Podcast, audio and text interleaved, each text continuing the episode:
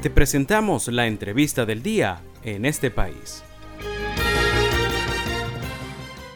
A esta hora de la tarde, pues eh, para conocer un poco de la, del estado de la producción ganadera en el país, tenemos en la línea telefónica a Rodrigo Agudo, eres el director del Instituto Venezolano de la Leche y la Carne, Invelecar. Buenas tardes, Rodrigo, un gusto tenerte el día de hoy en este país. Buenas tardes, mucho gusto de poder conversar con ustedes y con su radio.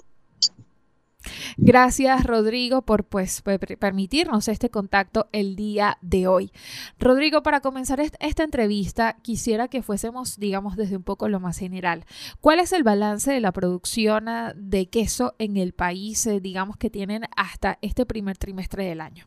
Bueno, eso es una pregunta, vamos a decir, una, una pregunta de, dos caras, ¿no? Eh, podemos decir que en los últimos, en los últimos seis años, la producción de quesos en cierta manera ha venido, ha venido creciendo dentro de una oferta de lácteos constante.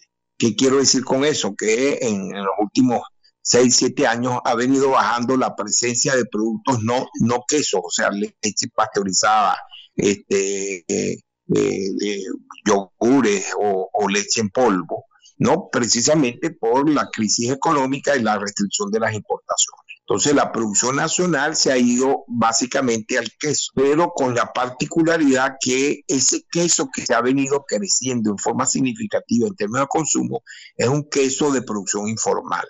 La industria del queso ha venido bajando, la industria formal del queso ha venido bajando su procesamiento, que es, vamos a decir, que es la que con todos los requisitos de producción sanitaria, etcétera, y se ha ido informalizando en la medida rural y las economías rurales han empezado a encontrar en la manufactura de queso la posibilidad de un abastecimiento inmediato para poder satisfacer sus necesidades básicas de alimentación. Lo resumo muy sencillamente.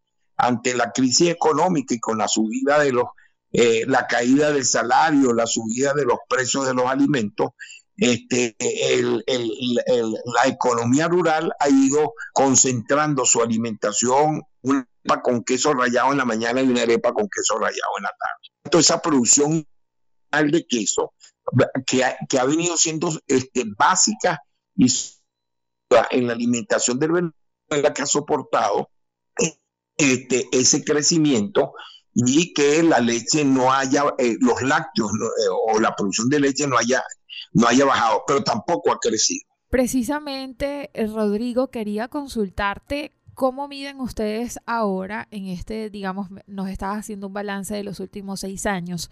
¿Cómo se ha visto, eh, digamos, afectado el consumo de productos ganaderos? Muy bien nos lo decías que no solo se limita al consumo de queso o a la producción de queso, sino de productos lácteos. Desde Invelecar, ¿cómo ven este consumo y cómo ha caído en los últimos años? Bueno, el vuelvo a insistir, eh, la producción de leche del país no ha variado ¿Por qué? Porque en cierta manera la informalización en términos del acceso ha venido, eh, la informalización en la, en la producción de queso ha venido sustituyendo lo que en parte era una producción de importaciones de leche en polvo. Entonces, eh, la leche en polvo ha bajado el consumo, el nivel de consumo.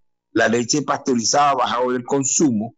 El queso industrial ha bajado el consumo. Y ese consumo ha, ha, venido siendo sustituido por un consumo de, queso manufacturado en términos informales. Manufacturado en términos informales, el 50% de lo que se llama queso que es cuando el ganadero procesa su propio ordeño y fabrica queso en la propia finca, y el otro es un queso rural, que es el queso que se fabrica en los pueblos, que se compra leche caliente, no se pasteuriza, pero se hacen los famosos quesos venezolanos nuestros, como el queso de mano, queso tellita, etcétera, que tu consumo ha venido creciendo, sustituyendo el consumo de queso amarillo o el queso o los quesos madurados.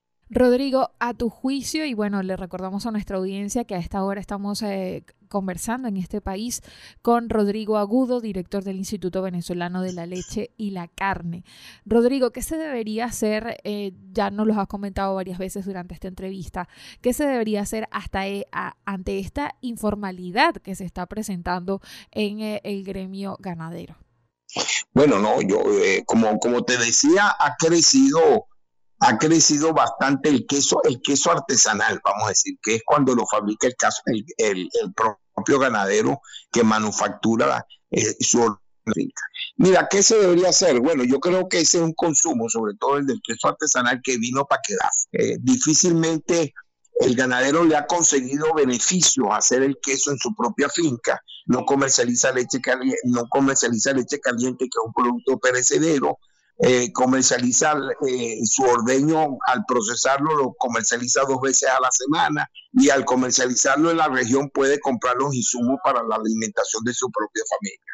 Yo creo que ese queso artesanal este, ah, vino para quedarse. Creo que lo que hay que empezar a estimular son dos cosas. Uno es la asociatividad para que distintos productores se asocien y puedan ya comercializar directamente ese queso y tener mejor beneficio, porque hoy por hoy lo siguen vendiendo a puerta de finca y hay tres, cuatro, cinco intermediarios hasta que llegue ese queso al mercado.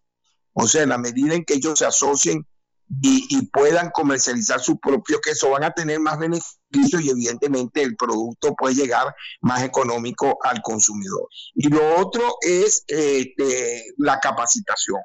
Eh, esa sociedad también le va a permitir el poder montar programas para que tengan buenas prácticas de ordeño, buenas prácticas de manufactura, que le, que le garanticen inocuidad a ese queso.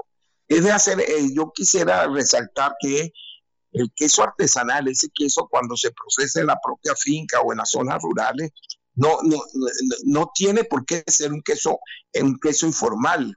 O sea, el, tener normas sanitarias y aplicar las normas sanitarias, la vigilancia sanitaria, este, garantiza un producto que además de que puede ser en términos de consumo satisfactorio, también es inocuo. Y esa es la mayoría de los esquemas de comercialización de queso en Europa y en Estados Unidos. Rodrigo, ya para finalizar con nuestra entrevista, pues otro de los eh, puntos bastante interesantes que se ha dado a conocer en los últimos días, pues ha sido el auge de la cría de búfalos en Venezuela. ¿Cómo ha sido este crecimiento de la cría de búfalos y cómo lo ves tú desde el gremio de Imbelecar? Bueno, yo creo que el, crecimiento fundamental del búfalo tiene que ver con lo que estábamos hablando antes. En los llanos venezolanos, lo que normalmente el sistema ganadero era un sistema de cría, y se llama un sistema de cría. Era, la, eh, era el, mantenimiento de un rebaño blanco para poder sacar mautes y cuando destetado ese animal se, se llevaban a otras zonas con mayor capacidad capacidad de sustentación donde se hacía el levante y la ceba para su sacrificio a los efectos de producir carne. Por lo tanto, en los llanos no se ordeñaba, no se producía leche, lo que se producía era un sistema de cría. La crisis económica empezó a generar la, la necesidad de producir leche para poder, como lo señalé anteriormente, poder conseguir en forma rápida, o sea, porque yo produzco ordeño hoy, hago el queso, lo vendo mañana y recibo la plata pasado mañana. Y eso me permitía el poder tener recursos en forma inmediata para poder comprar los bienes necesarios de alimentación. Eso no lo puedo conseguir con un rebaño de cría porque tardo seis, siete meses en poder levantar el animal para poderlo vender. Entonces, esa necesidad de conseguir el capital de trabajo en forma rápida fue estimulando el ordeño en los llanos. Y ese ordeño generó, evidentemente, lo que hemos venido hablando, es la oferta de ese queso artesanal pero fue fortaleciendo todo un sistema de producción mixto, un sistema mixto en términos de, de doble propósito con el ganado bufalino, donde yo podía hacer queso y además de eso levantar un animal este, en, en, 24 meses para venderlo localmente a la carne y un sistema de cría para poder sacar los animales blancos que después nos vendían en el mercado para que en otras zonas del país se le hiciera el levante y la ceba para su, para su sacrificio a los efectos del abastecimiento.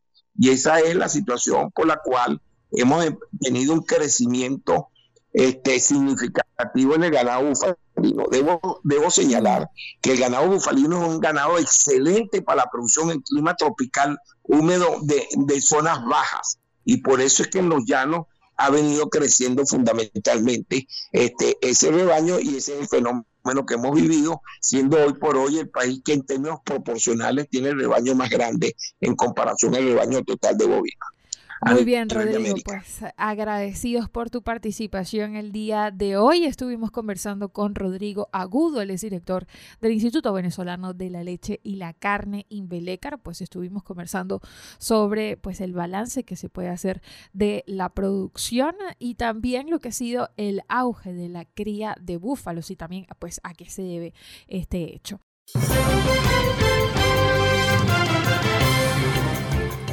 Esto fue la entrevista del día en este país.